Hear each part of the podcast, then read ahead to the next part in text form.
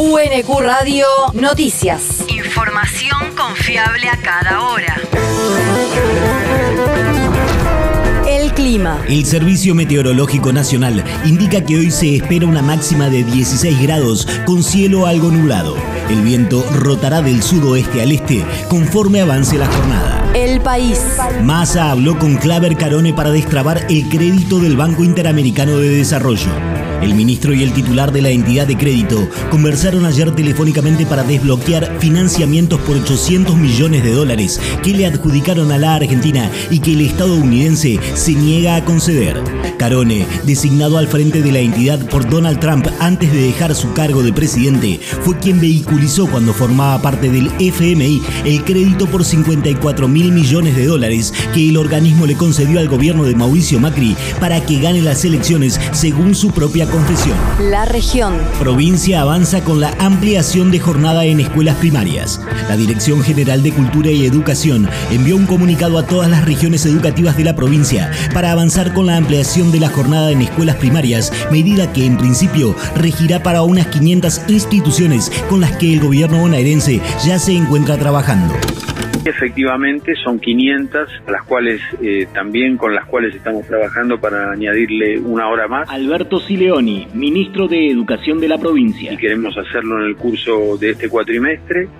Y después hay otro grupo de escuelas que son también muchas. La provincia todo es, eh, es un número alto, alrededor de 800, con las cuales queremos trabajar los sábados. La ampliación del horario de clase va en consonancia con el artículo 28 de la Ley Nacional de Educación 26.206, la cual establece que las escuelas primarias serán de jornada extendida o completa con la finalidad de asegurar el logro de los objetivos fijados para este nivel. El territorio. Nuevo centro de recolección de leche materna. En el marco de la Semana Mundial de la Lactancia, el Hospital Materno Infantil Dr. Eduardo Oller de San Francisco Solano puso en funcionamiento el Centro de Recolección de Leche Humana con el objetivo de seguir avanzando en garantizar los derechos de las personas, según informó la Municipalidad de Quilmes. Además, se presentó oficialmente el Comité de Lactancia Interdisciplinario que permitirá fortalecer el trabajo en la materia y contribuir al acompañamiento de las infancias saludables y a las maternidades deseadas. El mundo. Imponen arresto domiciliario al gobernador palestino de Jerusalén Este. Un tribunal de Israel de esa ciudad decidió ayer que el gobernador palestino de la zona ocupada, Adnan Gaid, cumpla con el arresto domiciliario indefinido hasta su juzgamiento luego de haber sido detenido el lunes pasado.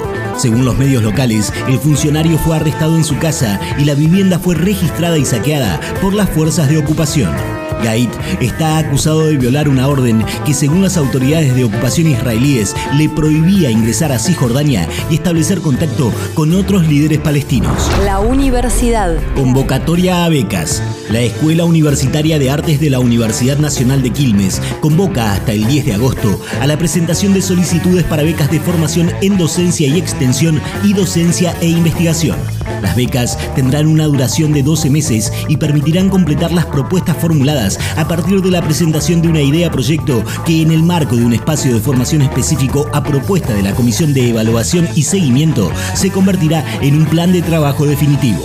Para más información e inscripción, ingresar en euda.unq.edu.ar. El deporte. Ganó la sub-20. El seleccionado argentino juvenil de fútbol dirigido por Javier Mascherano derrotó por 1 a 0 al Unión Deportiva Alcira en el tradicional torneo internacional de la Alcudia que se lleva a cabo en la comunidad valenciana. El combinado nacional juvenil sumó de esta forma tres puntos gracias al tanto del volante Francisco Marco de Defensa y Justicia. Las semifinales del certamen se disputarán esta tarde, donde el conjunto nacional intentará quedarse con el certamen en el que ya se ha visto ganador en varias ocasiones. UNQ Radio te mantiene informado. Información confiable a cada hora. UNQ Radio, la radio pública.